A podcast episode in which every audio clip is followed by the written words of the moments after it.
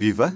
Este é o P24. Hoje falamos da Uphill Apresentem-se. Meu nome é Eduardo Rodrigues, eu sou médico e founder da Pil, uma startup software que faz software para treino clínico avançado. Eu sou Eduardo, a minha formação também é medicina e sou co-founder uh, da Pil. E agora expliquem-me o que é que faz a vossa startup. Nós fazemos eh, software que permite aos hospitais e aos, aos médicos aprender mais facilmente aquilo que são as melhores práticas internacionais.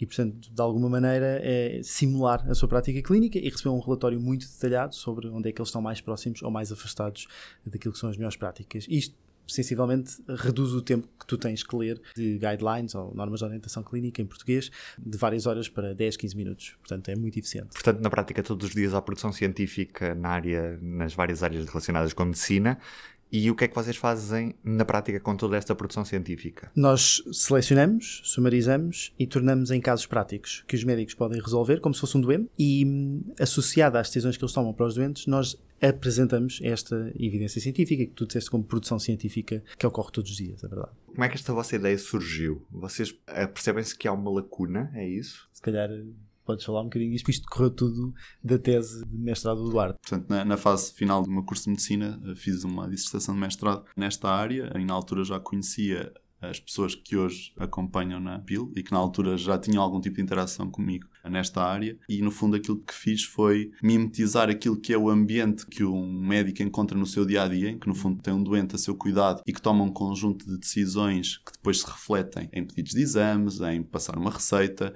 aquelas coisas que toda a gente sabe que o médico está ali a fazer e às vezes não está a olhar tanto para o doente diretamente, mas foi mimetizar isso de forma a que essa plataforma pudesse servir como treino para estudantes de medicina na altura, ou jovens médicos, e agora com um âmbito muito maior, porque, claro, aquilo era uma prova de conceito, foi feita por um mestrado, na altura foi programado por mim. Quando dizes na altura, estamos a falar em que ano? As primeiras linhas de código foram em 2013, 2014, sim. Depois apresentei lá fora e depois a tese foi desenvolvida com base nisso, e depois surgiu uma vontade óbvia de escalar isto e de dar um corpo forte e que pudesse realmente chegar ao utilizador final. Eu acho que houve aqui duas coisas muito interessantes na abordagem que o Eduardo teve e depois nós na equipa também conseguimos, acompanhámos, que foi a percepção de onde é que o médico toma decisões, não é? Porque muitas vezes nós, aquilo que vemos é os médicos tomam decisões em cima dos doentes, uhum. muito que se vê nos filmes, no ER, nas séries que caracterizam nossos momentos de lazer. Mas na prática aquilo que acontece é que o médico tem que tomar decisões junto de onde está a informação. E isso hoje acontece nos softwares que os hospitais têm disponíveis. E portanto, um dos nossos produtos é exatamente uma mimetização deste software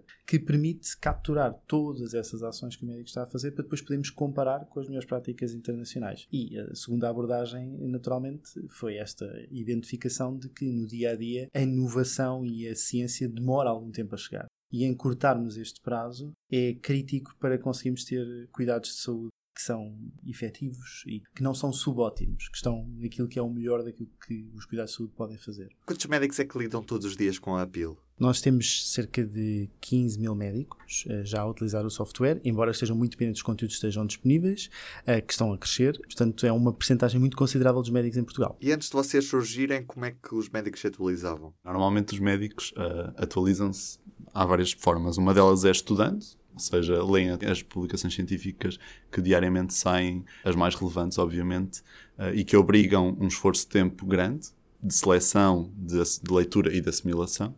Uh, tem também uh, congressos nas mais variadas áreas e que acontecem normalmente fora até de Portugal, o que obriga uma deslocação. E, e basicamente é isso. Uh, e tem, obviamente, a formação especializada que fazem durante o seu internato, que é um momento muito importante. Ao apresentarmos informação de uma forma interativa e simples, a grande vantagem é esta: é reduzir para muito pouco tempo, uh, em 10, 15 minutos, conseguem ter um ganho no aumento desta, desta tal adesão àquilo que são as melhores práticas, que pode até chegar aos 40%, uh, o que é muito relevante para, para, para o doente. E a personalização também, por exemplo, tu quando vais a um congresso, tu estás a aprender tudo aquilo que todos os outros estão a aprender. Não estás a aprender nada direcionado às tuas lacunas ou às tuas necessidades. E nós aqui temos uma altíssima personalização daquilo que é necessário para aquele médico aprender naquela fase. Vocês, no fundo, são a prova de que a tecnologia está a transformar o setor da saúde. Eu acredito que sim, sim, nós estamos ainda numa fase um, de expansão para Portugal e para fora. Uh, estamos de facto a transformar esta, esta fase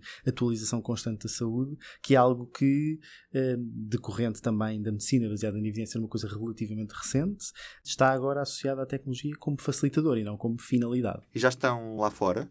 Sim, nós temos eh, desde, desde o princípio deste ano contratos na Noruega, na Suécia e vamos agora começar na Grécia também. E é tudo decorrente de uma utilização cá uh, do nosso produto. Portanto, nós foi caso muito. Sucesso. Sim, caso sucesso palavra boca a boca de utilização do software em que expandiu naturalmente. Nós não temos gasto absolutamente nada em publicidade, só estas coisas esforço pontuais e acaba por ser uma, uma, uma, coisa que está a acontecer muito organicamente, de médicos passarem para colegas, empresas que trabalham connosco passarem para outras filiais noutros países e o projeto estar a escalar dentro da Europa, que é um mercado que nós conhecemos melhor, bastante bem. Quantas pessoas é que fazem parte da vossa equipa hoje? Nós somos já 10, portanto, já somos uma equipa grande, essencialmente uma equipa de produto, portanto, equipa de pessoas que estão a desenvolver o software e temos um conjunto grande de médicos que colabora connosco para revisão científica, produção de conteúdo, etc. E é muito também identificarmos aquilo que são as melhores pessoas para fazer melhores revisões científicas de determinados temas, é? porque na medicina há uma hiperespecialização, uma subespecialização que condiciona territórios muito bem definidos e nós tentamos sempre escolher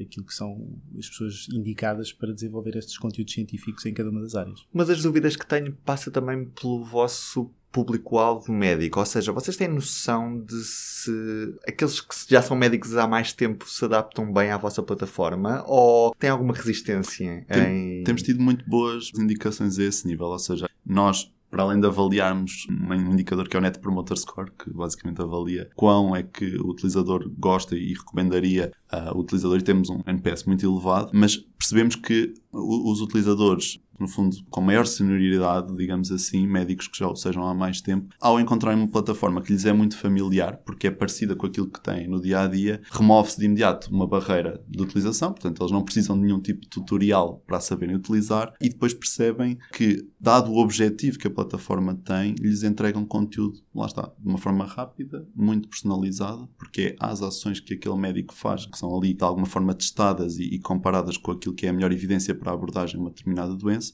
e portanto ele tem ali um resumo bastante claro e sem grandes dificuldades. Ele em 15 minutos consegue ter ali logo um feedback. Há quem chame um jogo.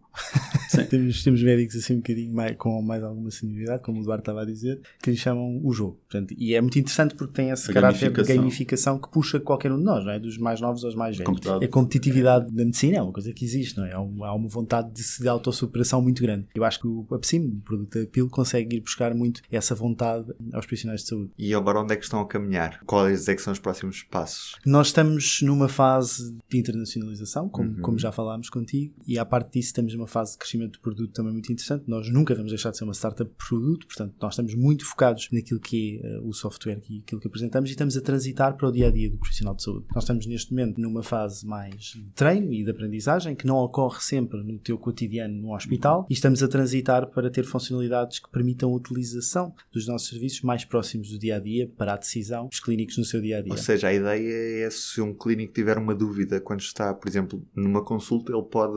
Precisamente. Exatamente. Perfeito. Obrigado. Foi um prazer mesmo. Obrigado, nós. E do P24 é tudo por hoje. Este episódio foi realizado por Ruben Martins e Marta Matias. Uma boa semana. O público fica no ouvido.